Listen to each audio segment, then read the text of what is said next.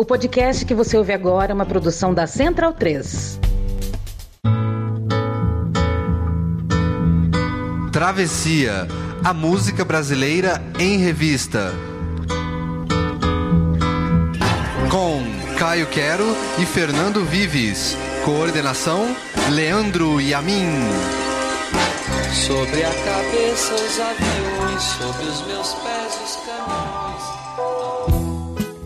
No Brasil, o bom e o mal são indissociáveis.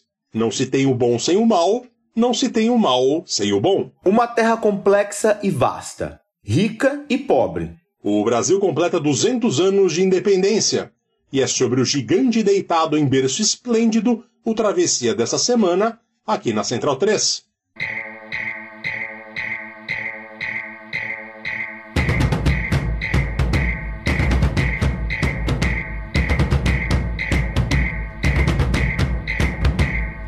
Modernizar o passado é uma evolução musical.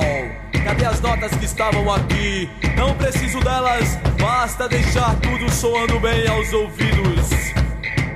O medo dá origem ao mal. O homem coletivo sente a necessidade de lutar. O orgulho, a arrogância, a glória enche a imaginação de domínio. São demônios os que destroem o poder bravio da humanidade. Viva Zapata! Viva Sandino! Viva Zumbi! Antônio Conselheiro! Todos os Banderas Negras! Lampião, sua imagem e semelhança! Eu tenho certeza, eles também cantaram um dia.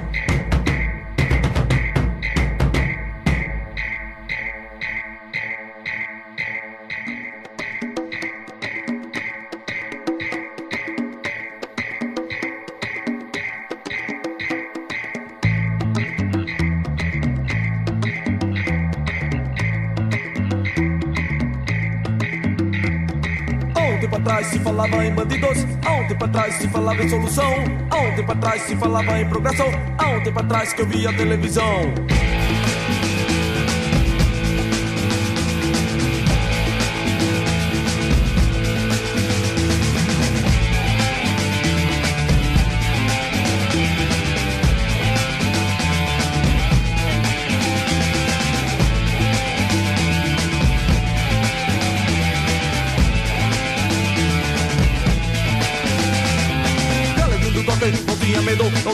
Tinha, medo da perna cabeluda.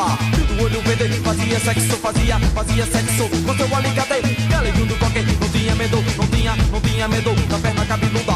Do olho verde, fazia sexo, fazia, fazia sexo com seu alicate. Sobe morro, ladeira, correga, beco, favela. A polícia atrás deles e eles no rabo dela. Acontece hoje, acontecia no sertão. Quando um bando de macaco perseguia lampião. Do que ele falava, outros hoje ainda falam. Eu carrego comigo coragem de ele bala. Em cada morro, uma história diferente. E polícia mata gente inocente. Quem era inocente hoje já virou bandido pra poder comer um pedaço de ponto do fudido.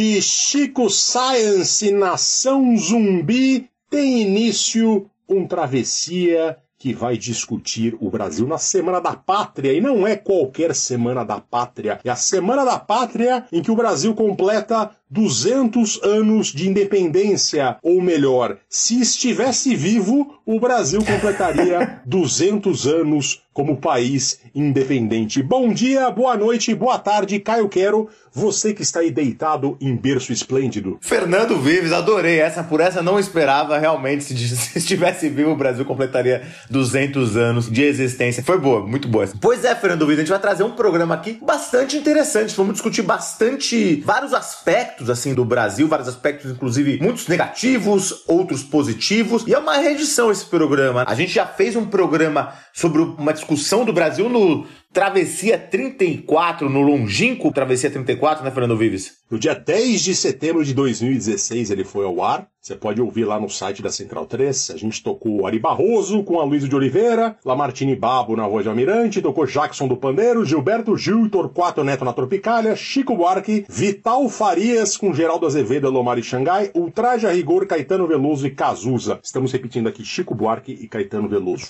Pois é, e aquele programa a gente pode dizer um pouco que tem umas, umas canções sobre o Brasil que são aquelas que são mais óbvias quando a gente fala sobre é, a MPB que canta o Brasil, né? Que Aquarela do Brasil, outras canções que tem um tom um pouco mais ufanista, outros que tem uma crítica, mas também de alguma forma mais alegre. Eu acho que esse programa aqui a gente tá no momento mais crítico. Esse programa vai trazer algumas canções mais críticas. Vai ser bastante profundo esse programa, né, Fernando Vives? Vai ser profundo e a gente vai discutir pedaços de Brasil. Não é que aqui está falando do Brasil como um todo na maioria Exato. das canções. A gente tá falando de temas que são muito típicos do país. Antes da gente começar a falar do Chico Science da Nação Zumbi, eu queria lembrar que o Travessia você pode ouvir em qualquer plataforma de podcast, inclusive no Spotify. Temos a nossa lista, a playlist do, do, do Travessia, procura lá, já são mais de 45 horas de música. E também dizer que você pode seguir os nossos twitters, arroba caioquero, arroba fdvives, e também seguir as nossas redes sociais no Instagram ou no Facebook, procura lá Travessia Podcast para ver as nossas atualizações. O Travessia também é gravado em duas localidades diferentes, é gravado aqui nos estúdios Rainha Elizabeth, em Sydney, Austrália,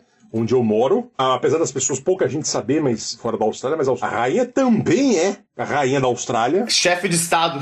É, chefe de Estado aqui. É é uma situação muito complicada, o Australiano tem dificuldade em explicar isso, mas ela é chefe de Estado também da Nova Zelândia, do Canadá, enfim, um monte de país aí também que, que é isso. E também gravado nos estúdios Família Real Brasileira, que é a casa de Caio Quero. Caio Quero que sempre foi um monarquista, Caio Quero que no plebiscito de 93 votou em favor da monarquia, ele que é um cara que gosta muito dessas coisas, é, não é, Caio? Sem dúvida, eu lembro desse jingle maravilhoso, vote no rei nesse, nesse plebiscito. Foi aí que eu comecei o meu monarquismo. Pena que não tem vídeo nesse travesseiro, eu tô com uma bandeira do Brasil monárquico aqui atrás de mim. Brincadeira, né? E uma, e uma réplica do coração de Dom Pedro também.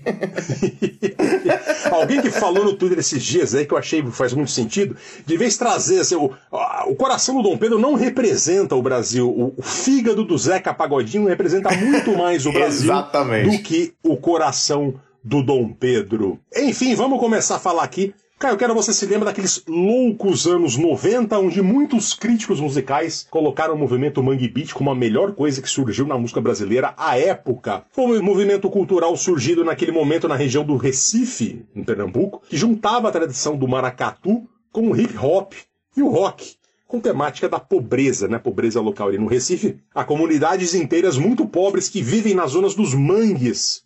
É uma condição de miséria nunca resolvida numa metrópole caótica e miserável. Sugiro, se você tiver interesse, em procurar na internet um manifesto Caranguejos com Cérebro, que o Fred 04 do Mundo Livre SA escreveu em 1992, no qual ele desenvolve esse tema. Interessantíssimo, é fascinante esse manifesto. O Fred é o principal nome, né, o principal artífice do movimento junto com o Chico Science. E nessa música de 94 do Chico Science e do Nação Zumbi, do memorável álbum Da Lama ao Caos, o Chico Science fala da falta de oportunidade de quem vive na miséria. É o banditismo por uma questão de classe. Diz a música: Quem era inocente hoje já virou bandido para poder comer um pedaço de pão todo fudido. A partir dessa premissa, você discute um flanco enorme de Brasil, da miséria desde o estabelecimento dos portugueses nessas terras até, por exemplo, a formação do PCC nas cadeias paulistas, do Comando Vermelho nas cadeias fluminenses. Está tudo absolutamente relacionado. Diz a música, quando um bando de macaco perseguia Lampião e o que ele falava outros hoje ainda falam, eu carrego comigo coragem, dinheiro e bala. Em cada morro uma história diferente que a polícia mata gente inocente. Isso foi escrito em 93 e 94, já era um problema crônico muito antigo naquele tempo e segue sendo em 2022 extremamente atual. E agora a gente vai ouvir um pagodão da Jovelina Pérola Negra.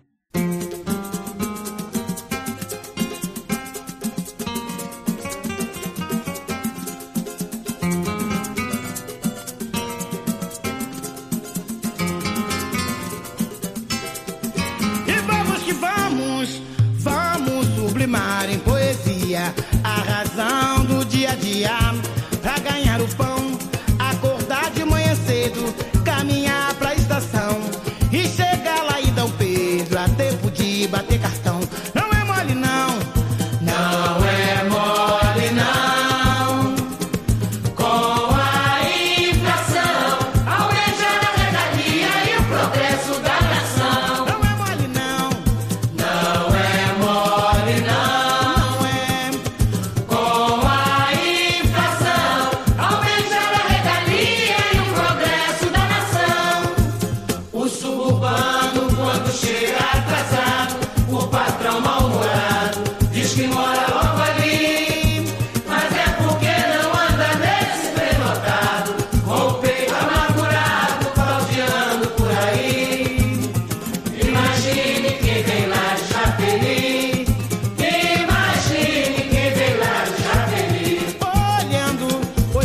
Menina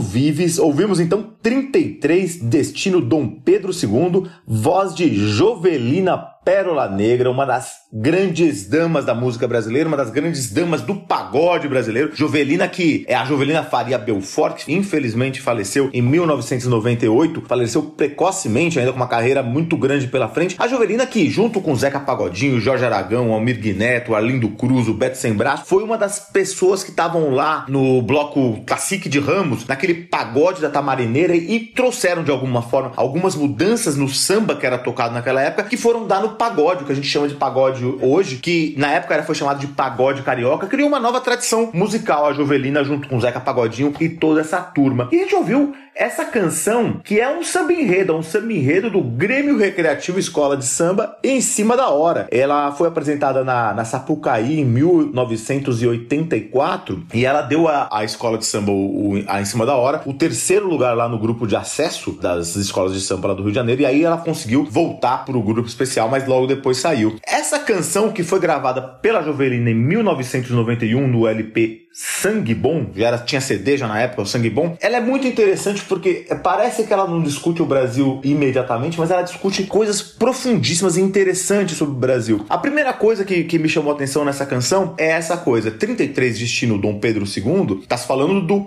trem número 33, que as pessoas pegavam, que os suburbanos pegavam, para ir em destino à estação Pedro II. E aí ela canta no, na, na, letra da canção como que é o cotidiano desse trem, né? É o suburbano que tá sempre atrasado porque tem que fazer um monte de baldeação, o cara que tá ele tá sofrendo com a inflação, e aí chega no trabalho o patrão mal-humorado reclama porque chegou atrasado, e aí ele fala, pô, é, o patrão não tem que ficar baldeando no trem lotado, né? E fala do trombadinha, e fala das coisas interessantes também, né? Do samba que vai rolando no, no trem lá. É interessante porque o que me chamou a atenção nessa música, essa música, o destino do trem é a estação Dom Pedro II. E para boa parte da população não tem Dom Pedro I, Dom Pedro II, Lula, Bolsonaro, quem for. Esses caras no final são nomes de estações, são nomes de coisa, porque esse cara tá na, na lida do dia a dia, esse cara tá batalhando, tá lá baldeando no trem, no trem apertado, consegue fazer o seu samba, consegue fazer essas coisas, mas no final essa população tá muito sofrida. Essa população sofre com as decisões desses caras aí, do Pedro II em diante, do Pedro I, do Pedro II em diante. Para eles são só esses nomes, mas assim, eles estão na vida real brasileira. Isso me lembrou muito um livro que é um dos grandes livros, uma das grandes interpretações da história brasileira, do José Murilo de Carvalho, que chama Os Bestializados, do Rio de Janeiro e a República que não foi. É interessante porque ele fala que naquela época o povo era tratado como bestializado, como se fossem animais, né? Porque assim, para os políticos da época, o povo não devia nem dar palpite nem tentar dar palpite, né? Era melhor que eles fossem bestializados. Então, ele conta como o golpe que deu a República Brasileira e todas as decisões políticas foram vistas por um povo que estava só lá, olhando olhando e não participava das questões. E isso a gente pode ver, inclusive, na independência, no quadro do Pedro Américo, né? Que não tem o povo de verdade lá, só tem os dragões da independência o Dom Pedro gritando, mas tem um senhor lá, lá no carro de boi passando e o outro olhando. O povo não tá participando, né? E continua sendo assim. O José Murilo de Carvalho ele fala que naquela época não era interessante, o povo queria participar, mas não era interessante para os governos, para os diversos governos e para os poderosos que o povo participasse. Era preciso excluir o negro, o pobre, o estrangeiro, o operário dessa política, porque era perigoso, né, para esses donos do poder. E a coisa não tá muito diferente, nunca foi muito diferente. Por isso que eu resolvi trazer essa canção aí, porque é isso. Dom Pedro II, Dom Pedro I são nomes de estação, são nomes de coisa. O povo tá lá sacolejando no trem suburbano, Fernando Vives. Lembrando que o Brasil tinha, até 100 anos atrás, o Brasil tinha voto censitário, né? Exato. Pouca gente viu. Exato. O Brasil tinha eleição, mas é uma eleição minúscula, né? Uma coisa diferente. De fato, complexo, né? Muito complexo isso. Primeira vez da Jovelina Pérola Negra nesse programa. E agora a gente vai discutir a negritude, a escravidão brasileira, um dos grandes clássicos, África Brasil, Zumbi, Jorge Ben.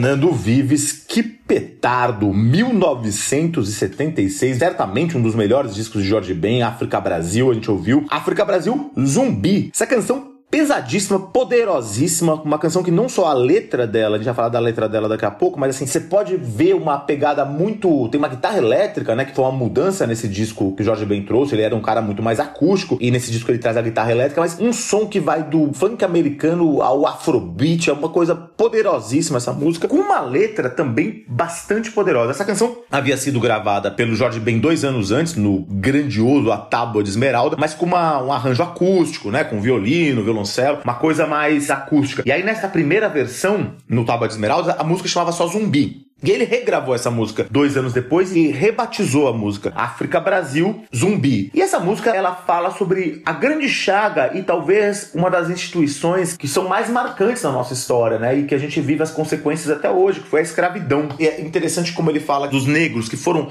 retirados dos seus países, foram sequestrados, né? Forçosamente trazidos para cá para trabalhar nessas grandes culturas capitalistas, né, dos cultivares. Ele cita nominalmente o algodão, ele cita a cana, ele cita também o café, e ele fala muito de modo muito bonito, né, que é o algodão colhido, o algodão branco colhido por mãos negras, enquanto os senhores eles ficam só olhando. Ele traz uma alegoria aos centros senhores e os cultivares de cada lado e, e as mãos negras trabalhando só, né? E ele faz uma, uma espécie de, de ameaça. E não é uma ameaça violenta, mas ele fala assim: eu quero ver quando o zumbi chegar. E aí cantando. O grande líder do Quilombo dos Palmares, a toda a resistência dos africanos escravizados, dos negros escravizados contra a instituição da escravidão, que não são só zumbi, mas tantas outras revoltas, revoltas dos malês, revoltas que aconteceram, os outros quilombos espalhados pelo Brasil, todos simbolizados aí por zumbi dos palmares, e ele fala: Eu quero ver quando o zumbi chegar, tratando o zumbi como esse como símbolo da resistência e esse herói também, né? Da resistência negra. E é muito, muito interessante que ele tem uma entrevista que o Jorge Ben fala dessa música, e ele fala: Olha, eu queria mostrar nessa música o negro. you O negro aqui é tratado como escravo. Mas aí ele fala: os primeiros negros aqui, que eu cito na minha música, e ele cita, porque é muito bonito, no refrão da música ele fala: Angola, Congo, Benguela, Monjolo, Cabinda, Mina, Quiloa e Rebolo. Que ele fala: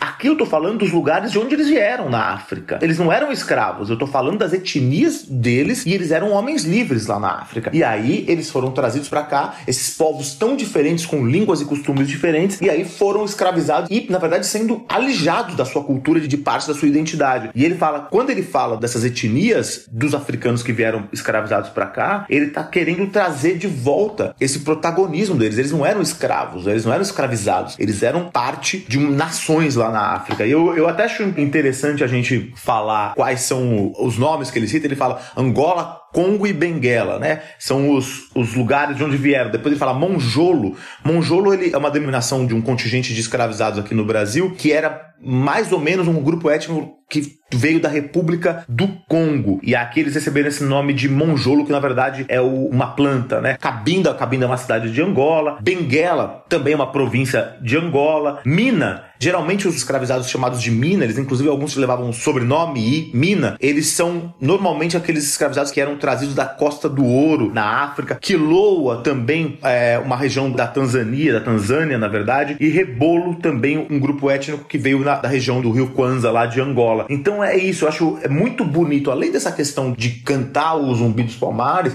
trazer essas identidades dos escravizados, dos africanos que vieram para cá e que foram muitas vezes apagadas, né, Fernando Rios? Existe uma discussão recente agora nos Estados Unidos. O New York Times, que levantou isso, fez uma, uma, uma, matéria enorme sobre isso, que causou grande furor, tanto no meio acadêmico quanto na sociedade dos Estados Unidos, dizendo que não é que a escravidão é uma mancha na história do capitalismo americano, mas a escravidão, na verdade, ela é processo vital dos Estados Unidos, da criação da nação dos Estados Unidos e, consequentemente, do capitalismo norte-americano, que são coisas indissociáveis. Né? Exato. E no Brasil, essa discussão está começando a ganhar corpo também, entendeu? A escravidão do Brasil é uma coisa fundamental para você entender do que, que era o Brasil, para onde o Brasil foi parar. Não é uma coisa indissociável. Não foi uma página infeliz da nossa história. Foi uma página infeliz da nossa história, Mas não é apenas isso, né? Na verdade, se você não entrar nesse assunto de maneira profunda e entender que isso é um grande bloqueio social que a gente tem até hoje, você não vai conseguir melhorar o Brasil. Exato. A escravidão é formadora do Brasil. A gente, infelizmente, né? Não é, é o que você falou, não é só uma página infeliz, não é uma mancha só. Que a gente pode falar, ah, passou e acabou, né? Não. Ela continua sendo uma página formadora, uma coisa formadora da nossa história, né? Pois é, e desculpe dar a má notícia, mas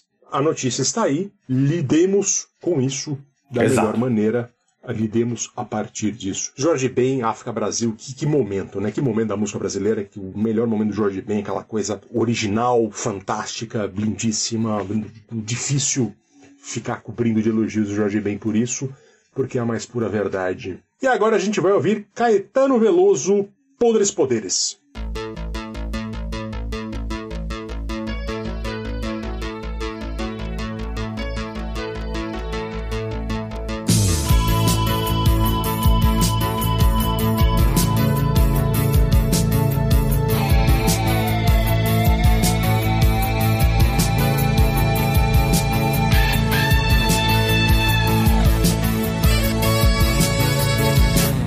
Os homens exercem seus podres poderes, motos e fuscas avançam os sinais vermelhos. E perdem os verdes. Somos uns boçais. Queria querer gritar 700 mil vezes. Como são lindos, como são lindos os burgueses e os japoneses. Mas tudo é muito mais.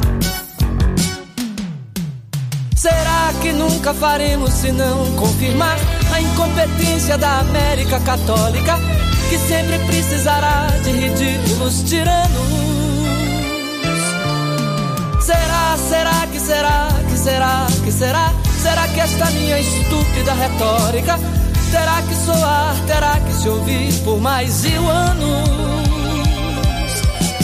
Enquanto os homens exercem seus podres poderes, índios e padres, bichas, negros e mulheres e adolescentes fazem o carnaval.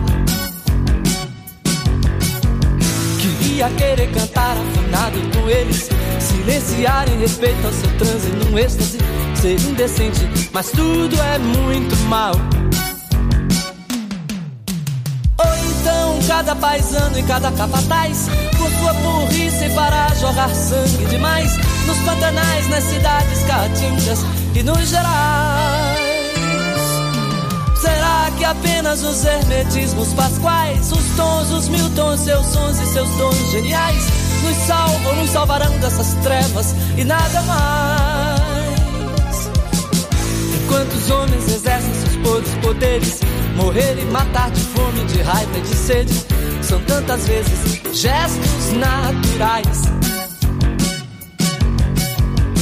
Quero aproximar o meu cantar vagabundo daqueles que velam pela alegria do mundo, indo mais fundo, jeans e bens e tais.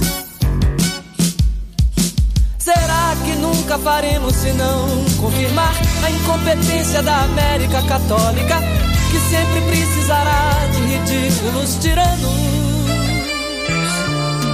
Será, será que será, esta minha estúpida retórica terá que soar, terá que se ouvir por mais mil anos.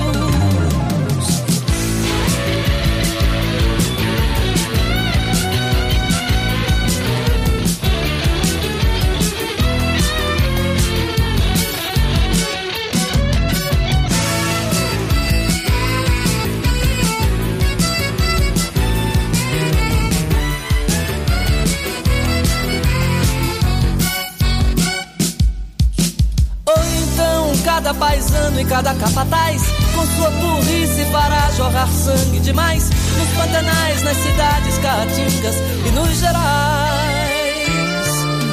Será que apenas os hermetismos pasquais, os tons, os mil tons, seus sons e seus dons geniais, nos salvam, nos salvarão dessas trevas e nada mais? Enquanto os homens exercem seus podres poderes, morrer e matar de fome, de raiva e de sede, são tantas vezes gestos naturais. Eu quero aproximar o meu cantar vagabundo daqueles que velam pela alegria do mundo, indo mais fundo, jeans e bens e tais. Indo mais fundo, jeans e bens e tais. Indo mais fundo, jeans e bens e tais.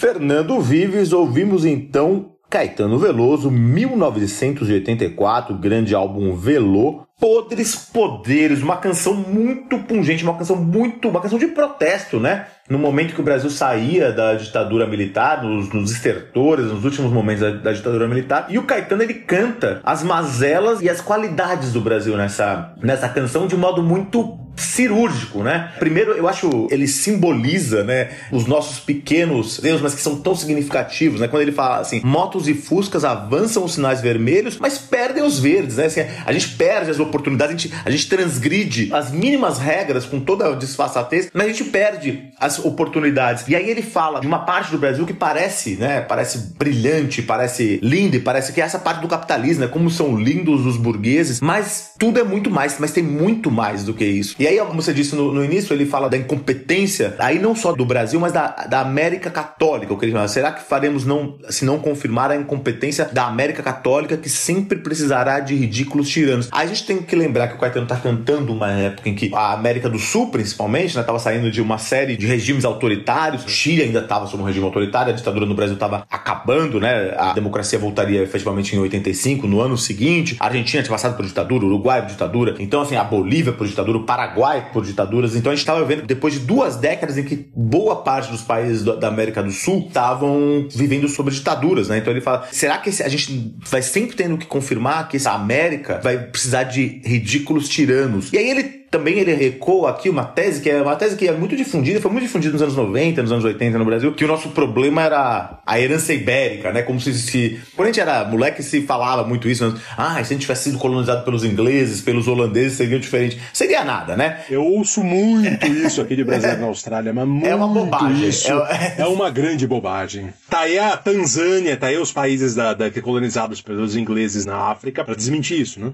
Exato. E a Jamaica, por exemplo, também, que é um país que foi colonizado colonizado pelos ingleses, que, tá, que também não é um país pobre. Todos os países caribenhos colonizados por holandeses também são países pobres. Então é uma bobagem. Mas aí ele ecoa um pouco essa coisa de América Católica. América Católica, quando se fala, geralmente está falando da América Ibérica, né? Que é a Espanha e Portugal. Mas ele fala, pô, será que essa minha estúpida retórica a gente vai ter que ouvir até quando? Ele está criticando esse autoritarismo de, de qualquer forma. E aí ele pega e fala das coisas bonitas. Eu acho tão bonito o jeito que ele fala e tão contemporâneo que apesar desses homens estarem exercendo os seus podres grandes poderes, os índios, os padres e bichas, negros e mulheres e adolescentes fazem o carnaval. Então é isso, esses, esses, esses povos marginalizados. Ele fala padres porque naquela época a igreja tinha as comunidades eclesiais de base, a teologia da libertação, a igreja tinha uma, uma atuação política bastante contundente e ele põe todo mundo junto. Índios, padres, bichos, essas minorias, ou no, ou no caso, até maiorias mais marginalizadas, elas fazem o carnaval, ou seja, elas fazem o que o Brasil tem de melhor. Apesar disso, elas resistem e fazem o carnaval. E ele fala das matanças nos, nos pantanais nas cidades, nas caatingas e nos gerais. E aí, daquele jeito maravilhoso do Caetano, né? Homenageia também a música brasileira, que é a canção brasileira, que é uma, uma das coisas melhores que o Brasil produz e produziu, né? Ele fala: será que apenas os hermetismos pasquais, naturalmente em referência ao Hermeto Pascoal, aí os tons e os miltons, os tons jobins, né? E os miltons, nascimentos, né? Seus sons e seus dons geniais nos salvam, nos salvarão dessas trevas e nada mais. E aí ele pega e depois, quando ele termina, ele também ele fala Tins e Bens e Tais, né? Também aí homenageando o Tim Maia e o Jorge Ben. Que é isso, é isso que nos salva às vezes, né? Essa música, a genialidade. Porque apesar de tudo, apesar dos podres poderes, a gente tem a poesia e a música, né, Fernando Vives? Ainda bem. É para isso que a gente tá aqui. Para isso que existe o Travessia, para justamente lembrar a gente disso. Uma curiosidade sobre essa música além do, do, fato de cantar com raiva, eu acho engraçado como ele canta com raiva, mas é gostoso ver essa raiva dele, né? Parece que ele tá desabafando o Caetano. Mas uma curiosidade sobre essa música é que, por conta dela, que ele fala, nós somos os boçais no trânsito, né? Que a gente não respeita sinal, essas coisas. Nos anos 90 em São Paulo, quando, quando a CET que é a, é a, Companhia de Engenharia de Tráfego de São Paulo começou a instalar câmeras fotográficas, elas foram apelidadas de Caetanos na cidade, entendeu? Então, justamente por conta dessa música. Então, uma curiosidade, foi muito impactante essa música na época e acabou sendo apelidada por um tempo as câmeras fotográficas como Caetanos. Não pegou muito, mas teve um momento ali que isso foi chamado assim. Caetano puxa Tropicália. Tropicália, a gente vai falar muito dela agora na voz de Tom Zé e Malu Magalhães. Para sapenteu, escuta cá, para sapenteu, escuta aqui.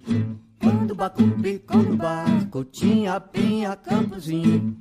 Celso Zé o Pardo, Martini, o Delfim. Vi, vi, vi. Para sapenteu, escuta cá, para sapenteu, escuta aqui. Quando Bacumbi, quando barco tinha pinha, campozinho.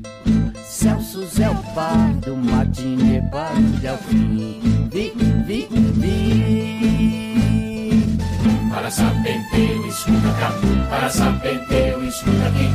Quando Bacumbi com o barco tinha pinha, campozinho. Celso Zé o Pardo, Martini, para o Delfim. Vi, vi, vi. Para sapenteu, escuta cá, para sapenteu, escuta aqui. Quando Bacumbi com o barco tinha pinha, campozinho. Celso Zé o Pardo, para o Delfim. Vi, vi, vi. Dois que antes da cela da ditadura deram a vela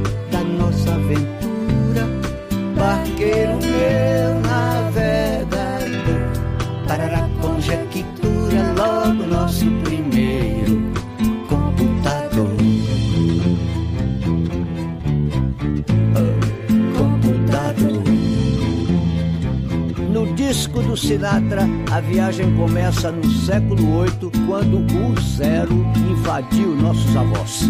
Mas voltamos aos anos 60. Era urgente sair da tunda, levar a gente para a segunda revolução industrial.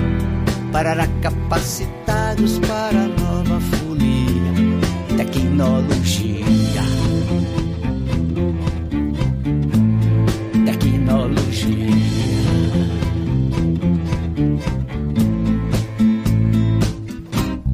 No parque sem documento, com Juliana navegando contra o vento. Saímos da nossa idade média nacional diretamente para a era do pré-sal. Para sapenteu, escuta cá, para sapenteu, escuta aqui. Quando Bacumbi com o barco tinha pinha, campozinho.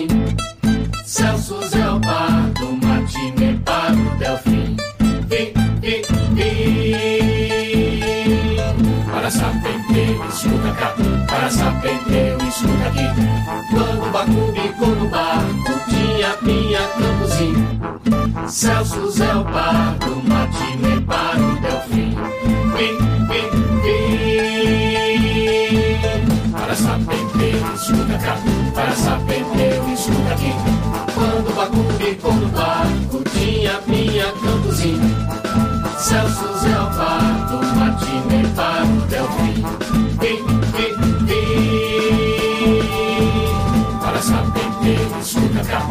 para sapenteu, escuta aqui. Quando Bacumbi com o barco tinha pinha, campozinho. Celso Zé o Pardo, Martini, para o Delfim. Vi, vi. Torquato Neto do Piauí pinta no verso do céu daqui aquela manhã que se inicia desfolha a bandeira e renuncia. Outra filia. Filia. No disco do Sinatra Antes dos novos chegaram outros baianos.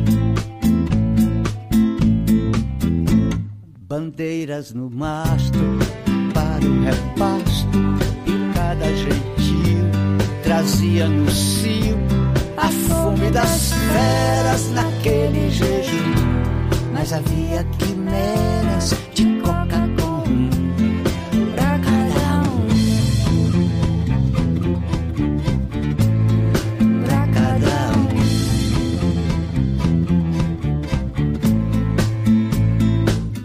Domingo no parque sem documento, com Juliana ventando contra o vento.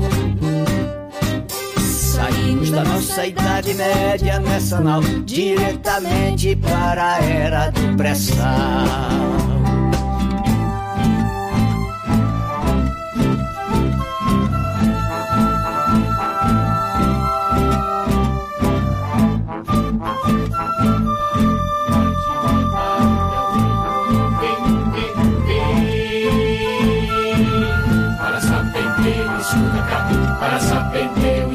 Aqui. Quando o Bacu bicou no barco, tinha Pinha Campozinho. Celso Zé o Pardo, matinê para o Delfim. Vim,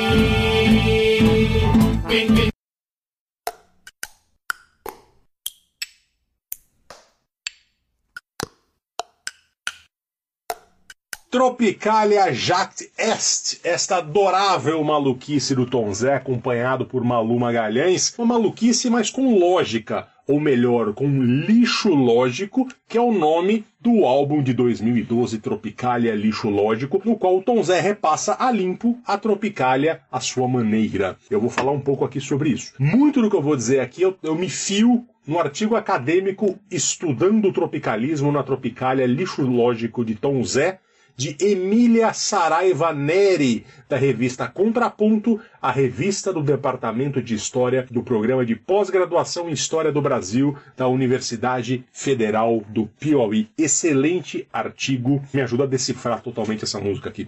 Bom, esse álbum todo tem um diálogo e um enredo entre as músicas e se chama Tropicalia Lixo Lógico porque o Tom Zé dizia que a lógica aristotélica que dominou o mundo ocidental ao chegar na tradição oral que tinha origem nos árabes, que passou pelos ibéricos antes de chegar ao nordeste do Brasil, entrava nos cantadores nordestinos e ia direto para o lixo. Não fez parte da tradição cultural nordestina, ou fez pouco parte. Era, portanto, um lixo aristotélico, um lixo lógico. A piração da música, no que parece ser um dialeto no começo, é uma referência ao canto terceiro de Ovídio, no qual Alceste narra chamando a atenção do rei Penteu. Para Sapenteu, escuta cá, para Sapenteu, escuta aqui. Um episódio sobre o deus Baco, e Baco bicou um barco com os seguintes personagens tripulantes. Pigna, o Décio Pinhatari, Campos, irmãos Augusto e Haroldo de Campos, e Celso Zé Pardo Matinê, ninguém menos que José Celso Martinez Correia. O Tom Zé, portanto, vai buscar na referência da Grécia Antiga o início de tudo como se os cinco representados aqui fossem os deuses que guiaram a Tropicália. O Zé Celso encenou o Rei da Vela de Oswald de Andrade em 1967, referência dramatúrgica do movimento. Os irmãos Campos, e o Décio Pinhatari, que é de Jundiaí, Caio Quero, importante ressaltar isso sempre, representam o concretismo. Por isso esse trecho vem com as palavras fragmentadas, né, que era uma característica dos concretistas que fascinava tanto o Caetano quanto o Tom Zé. Aí o trecho da música. Dois que antes da cela da ditadura deram a vela da nossa aventura, barqueiro meu navegador. Falava de Caetano e de Gilberto Gil, que tiveram que fugir para a Inglaterra, exilados depois do AI-5, depois de passarem meses presos pelos militares. E aí foi o fim da Tropicália, né? A ruptura com a Tropicália, um movimento que acabou abruptamente por conta disso. Aí a música, como se fosse um documentário, faz um flashback para a Idade Média, referencia a invenção do número zero pelos árabes e passa para os cantadores provençais e nordestinos até a segunda revolução industrial. Tropicália, entendida como a síntese cultural de computador, de tecnologia, né? Beatles, Rolling Stones, o cinema francês e a cultura pop, tudo junto aqui. Tudo isso é parte do movimento tropicalista. Aí vem as referências às músicas da Tropicália, né? O LP do Sinatra, que é citado em Geleia Geral. Também Domingo no Parque Sem Documento, com Juliana Vegando contra o Vento. Misturando as músicas Domingo no Parque, do Gil, e Alegria, Alegria, do Caetano. E conclui que isso foi um salto tecnológico-cultural ao dizer saímos da nossa Idade Média nau diretamente para a era do pré-sal. Cita outra referência do tropicalismo, Torquato Neto do Piauí, que desfolha a bandeira e renuncia o Torquato ele tirou a própria vida, né? Então a canção que diz que no, no, disco do Sinatra, antes dos novos chegaram outros baianos, ou seja, o legado tropicalista que ficou com os novos baianos, que se reinventaram a partir de todo esse legado. Enfim, essa música é muito menos falada do que deveria, pois é uma obra-prima do então septuagenário Tom Zé. Mas, afinal, o que isso tem a ver com o tema desse programa? Bom, tudo, né? A Tropicália colocou o Brasil e tudo que formou o Brasil num liquidificador e mostrou que, pro bem e pro mal, nós somos tudo isso aqui. É essa a nossa história e vamos fazer dela o que melhor conseguirmos.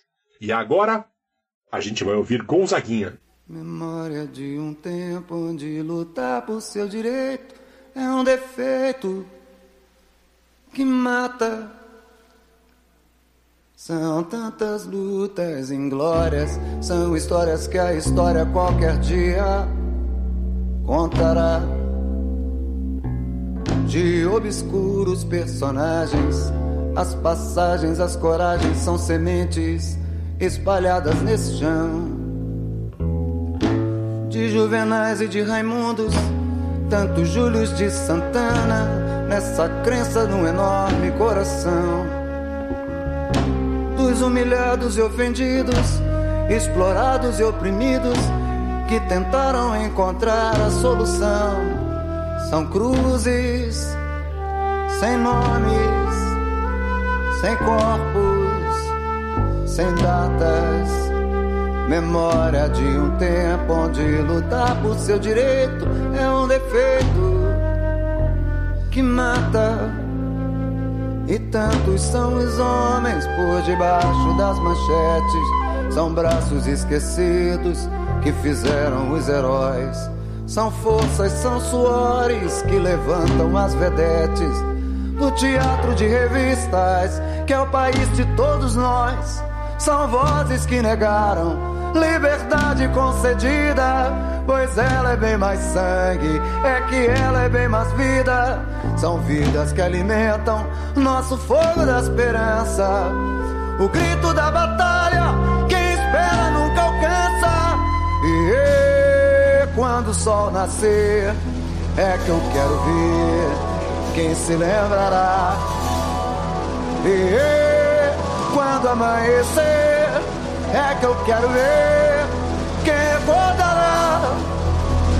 Eu não quero esquecer essa legião que se entregou por um novo dia. Eu quero é cantar essa mão tão calejada que nos deu tanta alegria e vamos à luta.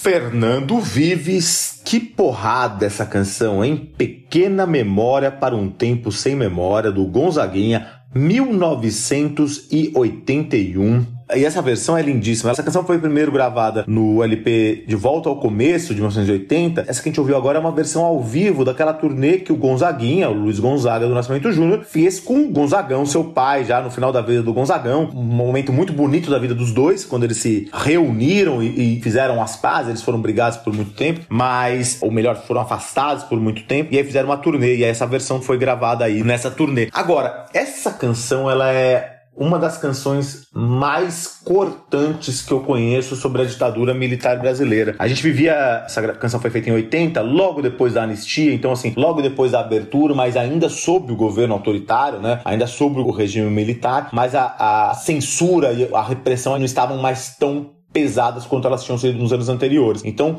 deu espaço pro Gonzaguinha já cantar de modo bastante direto e bastante incisivo essa ditadura militar, né? E ele fala, como se você olha, não esqueçam, não esqueçam desse momento pelo qual o Brasil passou, não esqueçam, é bonito esse nome, é Memórias para um Tempo Sem Memória, não esqueçam, e ele tenta rememorar essas pessoas. E eu acho que nessa canção ela tem uma coisa muito interessante, porque primeiro ele fala, ó, memória de um tempo onde lutar pro seu direito é um defeito que mata. E aí a gente ouve, até as pessoas que falam bastante sobre a resistência à ditadura, a gente ouve falar de nomes de pessoas que às vezes são heroicizadas ou não, e ele fala, olha, foi o povo, os humilhados, os ofendidos, os explorados e oprimidos que resistiram também, né? São esses heróis anônimos, e ele fala de nomes que são comuns, na verdade, Juvenais e Raimundos, e aí depois ele fala tantos Júlios de Santana. Júlio de Santana, ele foi um, um líder das ligas camponesas um, em Pernambuco, ele era um dos ligas camponesas, foi uma espécie de sindicato, um movimento que se formou em Pernambuco nos anos 60 e foram bastante combatidos pela ditadura militar. O Júlio de Santana ele foi preso já no começo da ditadura, depois foi preso novamente em 73 e foi torturado, depois morreu em 77. E ele fala dessa resistência desse povão, né? a ditadura. Porque a gente, às vezes, eu falo muito de uma resistência dos pequenos grupos da classe média, ou então do MDB, o MDB, daquelas coisas assim, mas o povão resistiu também. E ele fala dos desaparecidos políticos, né? São cruzes sem nome, sem corpos, sem datas, memória de um tempo onde lutar por seu direito é o defeito que mata. E aí, para quem não sabe, a ditadura militar ela fazia uma, uma espécie de pastiche né, de democracia, né? Então, assim, depois do, do, fechamento do Congresso, no primeiro momento, depois você teve a criação de dois partidos, né? A Arena, que era o partido que apoiava o, o regime, e o MDB, que era a oposição consentida ao regime, né? O MDB, no final, em algum momento, ele acabou, inclusive, abrigando pessoas mais contundentemente de oposição ao regime, mas se falava que era uma oposição consentida, né? Então era uma coisa assim, você criava uma ilusão ilusão de que tinha alguma disputa lá, mas na verdade ninguém estava discutindo o grande bode na sala, que era uma ditadura militar, né? Que era o fato de você não ter liberdade, a gente não escolher nossos representantes. E aí ele, o Gonzaguinha fala: são vozes que negaram a liberdade concedida. Que essa liberdade que parece que foi concedida, mas não era liberdade, né? Pois ela é bem mais sangue, ela é bem mais vida. Essa liberdade é sangue e vida. E aí ele fala de um jeito muito esperançoso e ao mesmo tempo de resistência, né? E dialogando bastante com a música do Geraldo Vandré, o, o para não dizer que não falei das flores, quando ele fala vem, vamos embora, esperar não é saber, o Gonzaguinha fala, quem espera nunca alcança. E aí depois ele fala, e quando o sol nascer, eu quero ver quem se lembrará e quem se recordará. E eu quero ver quem vai dessa legião que se entregou por um novo dia. É muito bonita essa, essa canção, muito bonita essa versão. Gonzaguinha que é um que eu acho um dos grandes nomes da música brasileira que tem que ser mais lembrado, Fernando Vives. Bom, ele fez isso para ninguém esquecer e muita gente esqueceu. Infelizmente, sim. E agora a gente vai ouvir uma história típica brasileira, não só brasileira, com Martinho da Vila, o pequeno burguês.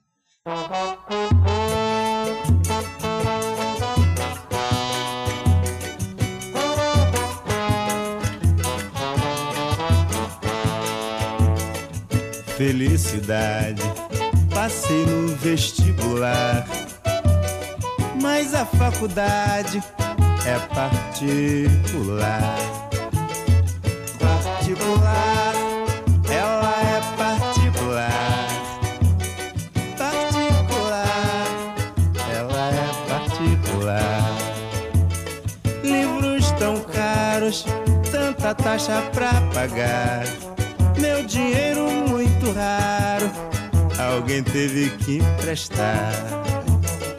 O meu dinheiro, alguém teve que emprestar. O meu dinheiro, alguém teve que emprestar. Morei no subúrbio, andei de trem atrasado, do trabalho ia pra aula, sem jantar e bem cansado mas lá em casa, meia-noite, tinha sempre a me esperar. Um punhado de problemas e criança pra criar. Para criar, só criança pra criar.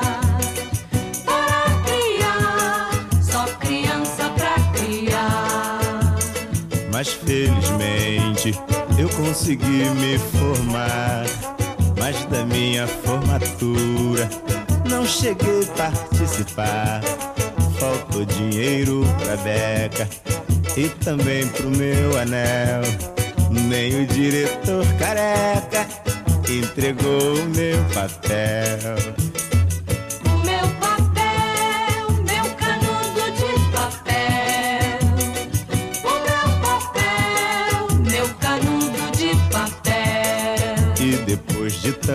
Tantos anos, só decepções, desenganos. Dizem que sou um burguês muito privilegiado. Mas burgueses são vocês, eu não passo de um pobre coitado. E quem quiser ser como eu, vai ter é que penar um bocado. Um bom bocado, vai penar um bom bocado um bocado,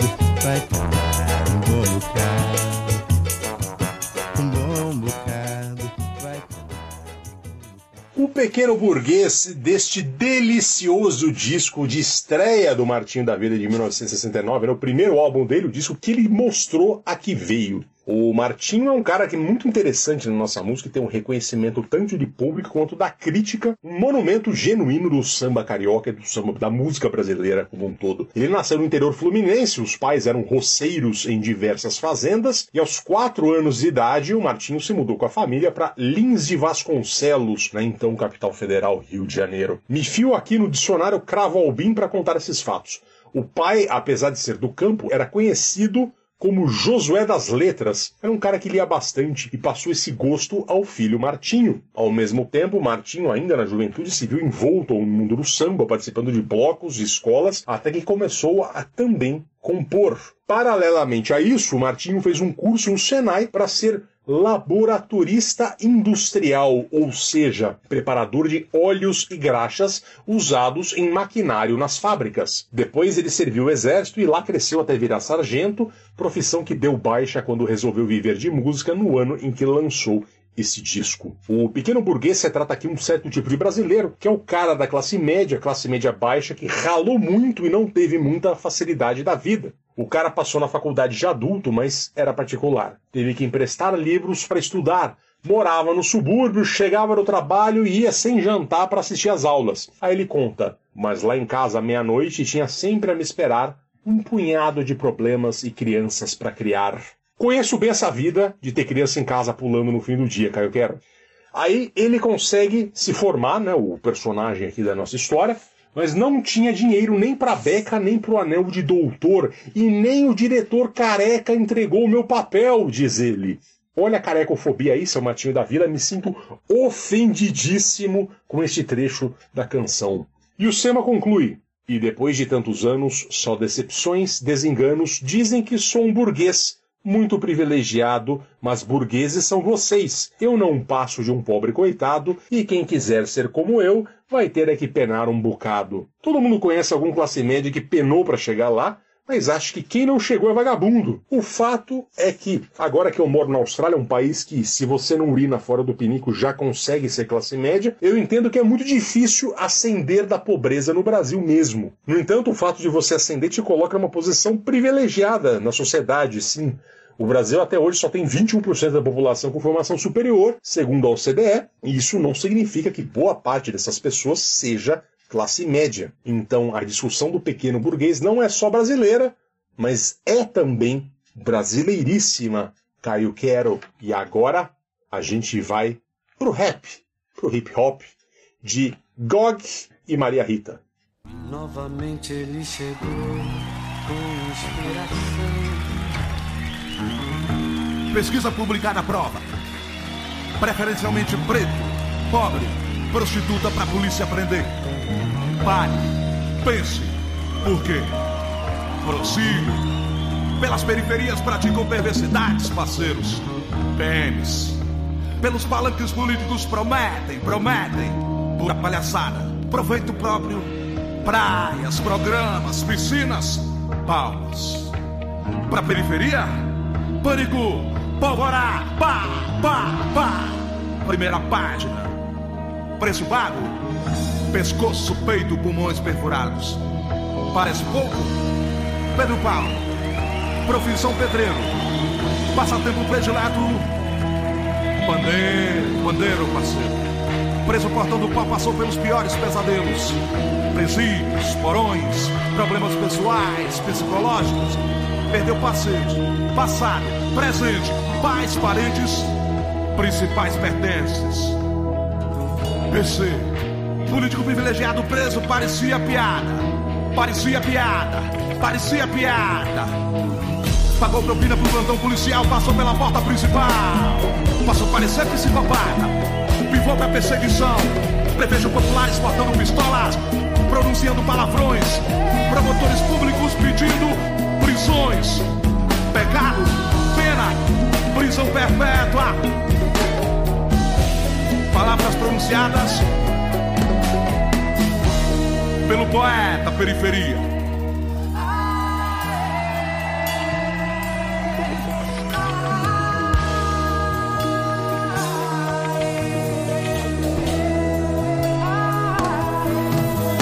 Pelo presente pronunciamento, pedimos punição para peixes pequenos, poderosos, pesos pesados. Pedimos principalmente paixão pela pátria prostituída pelos portugueses. Prevenir-se. Posição parcial poderá provocar protestos, paralisações, pressão popular. Preocupados, promovemos passeadas pacíficas, palestras, panfletamos, passamos perseguições, perigos por praças, palcos. Protestávamos porque privatizaram portos, pedágios, proibido. Policiais petulantes pressionavam, pancadas, pauladas, pontapés, pangarés pisoteando postulavam prêmios, pura pilantragem. Padres, pastores, promoveram procissões pedindo piedade e paciência com a população. Parábolas, profecias, prometiam pétalas, paraíso predominou o predador. Paramos, pensamos profundamente. O que pobre pesa plástico, papel, papelão pelo pingado, pela passagem, pelo pão. Por que proliferam pragas, pestes pelo país? Por que, presidente? Por quê? Predominou o predador. Por quê?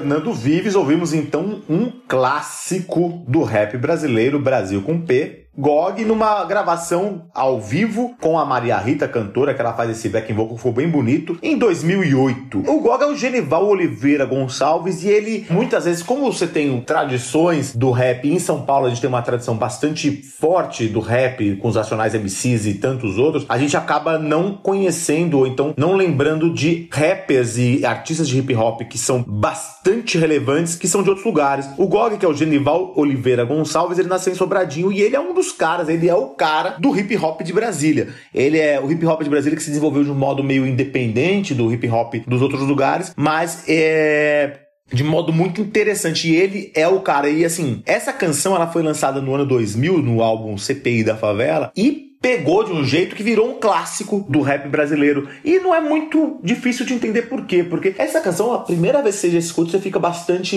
impressionado, né? Porque ela, além de ser uma letra muito contundente, muito complexa, é, você se impressiona com a capacidade do Gog de fazer essa todas, absolutamente todas, e ele não abre mão de um artigo. Tudo que é falado na música é com a letra P. Então, pesquisa publicada prova preferencialmente preto, pobre, prostituta para a polícia prender. Pare e pense, por quê? É muito interessante e é, e é interessante como a música faz todo, ela conta tudo, fala tudo e assim, faz todo sentido. É muito interessante quando o Gog fala como ele fez essa música. Ele fala que ele, quando ele era criança, ele via aquelas caixas de produtos que vinham escrito Made in Brasil com Z. Daí ele ficava assim, poxa, por que Brasil com Z, né? Ele ficava com, essa, com isso na cabeça, Brasil com Z. Ele achava, quem tá escrevendo errado? Eu escrevo errado tal. E aí, depois ele fala de outras coisas, por exemplo, como ele achava, ele se incomodava com alguns estrangeirismos, mas aí depois ele fala, eu até lembrei, ele fala que tinha uma marca do KLJ dos Racionais MCs, o KLJ ele fez uma marca, um selo também, né, de, nos anos 90, chamado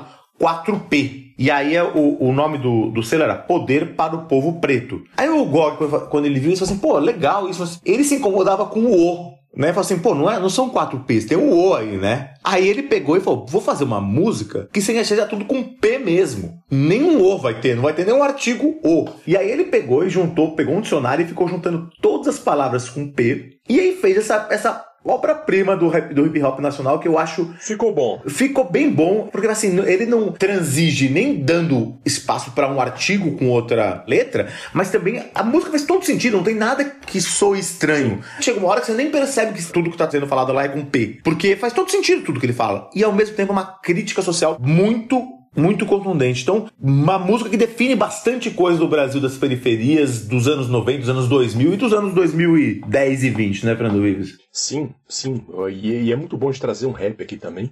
Que a gente, o Caio sempre traz de vez em quando, eu acho bacana a gente ter isso. É... e tem muito Brasil aqui, né? Tem muito Brasil. E agora a gente vai falar de mais Brasil, agora sim, de novo, mais uma vez o Brasil discutido, com Elza Soares.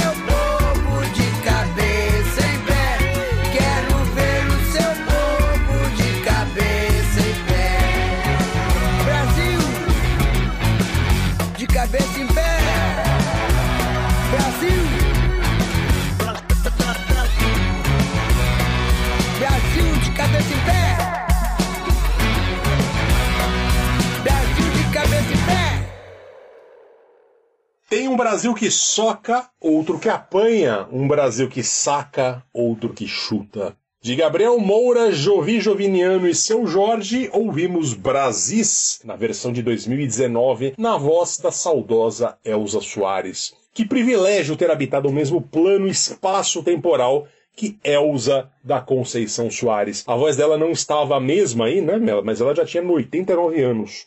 Eu quero ver quem é que canta assim aos 89 anos. A Elsa discute nessa música, e não só a música, mas no álbum inteiro, né, o Planeta Fome, a dor e a delícia de ser brasileiro, para associar aqui a expressão do Caetano Veloso. É a discussão da desigualdade social, problema crônico do país, e há quem diga que o pior problema, a mãe de todos os problemas do Brasil, porque se você começa a resolver essa questão, você é obrigado a resolver por tabela todas as grandes questões do país. Mas a mensagem no fim da música é otimista. Ó Pindorama eu quero, seu porto seguro, suas palmeiras, suas feiras, seu café, suas riquezas, praias, cachoeiras, quero ver o seu povo de cabeça em pé. É um desejo da Elza Soares e de Elza pro amigo dela da Itália, eles foram amigos na Itália no tempo que estavam que moraram lá em 1970. Vamos terminar o travessia com Chico Buarque de Holanda. Vai passar o samba enredo composto pelo Chico e um de seus principais escuteiros, o Francis Haime. 1984, daquele disco do Chico que tem uma capa vermelha com ele olhando de frente. Um momento de dor, mas também de excitação do Brasil, que apesar da crise econômica que assolava o país em 84, de todo o legado danoso da ditadura, os militares estavam em vias de botar o pijama e voltar para os quartéis. Era a época da emenda Dante de Oliveira, das diretas já, havia uma euforia de que as coisas, muito em breve, melhorariam e o Brasil poderia, enfim, ser feliz. É neste clima que o Chico fez esse samba enredo fictício sob o estandarte do Sanatório Geral. Para começo de conversa, Chico e Francis meteram um paralelepípedo no verso da música.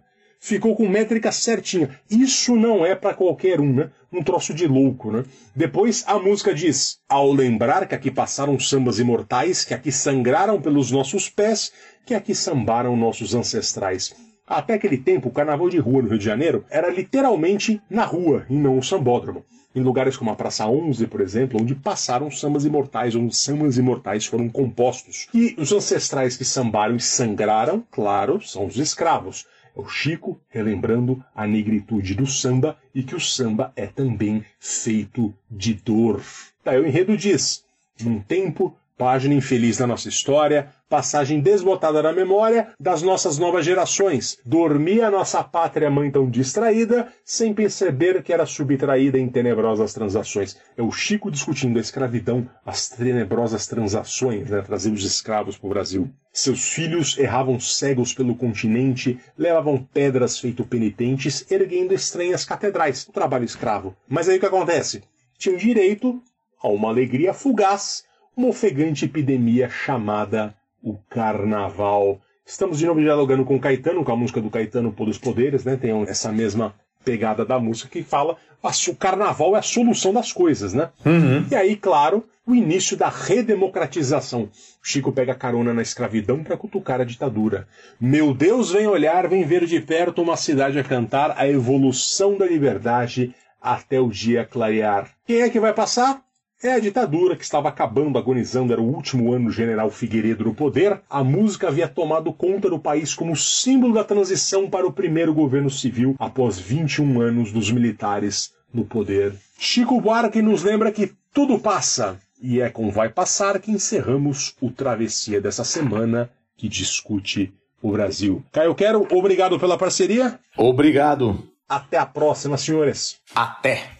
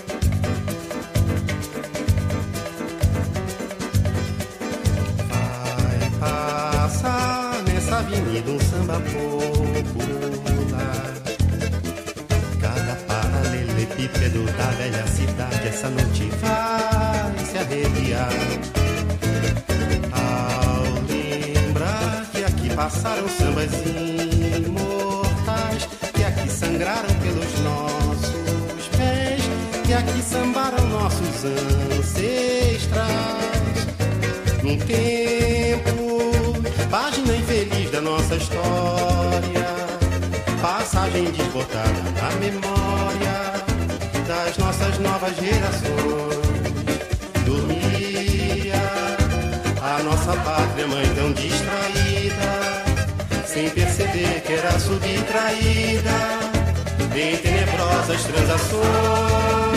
Seus filhos erravam cegos pelo continente, levavam pedras feitas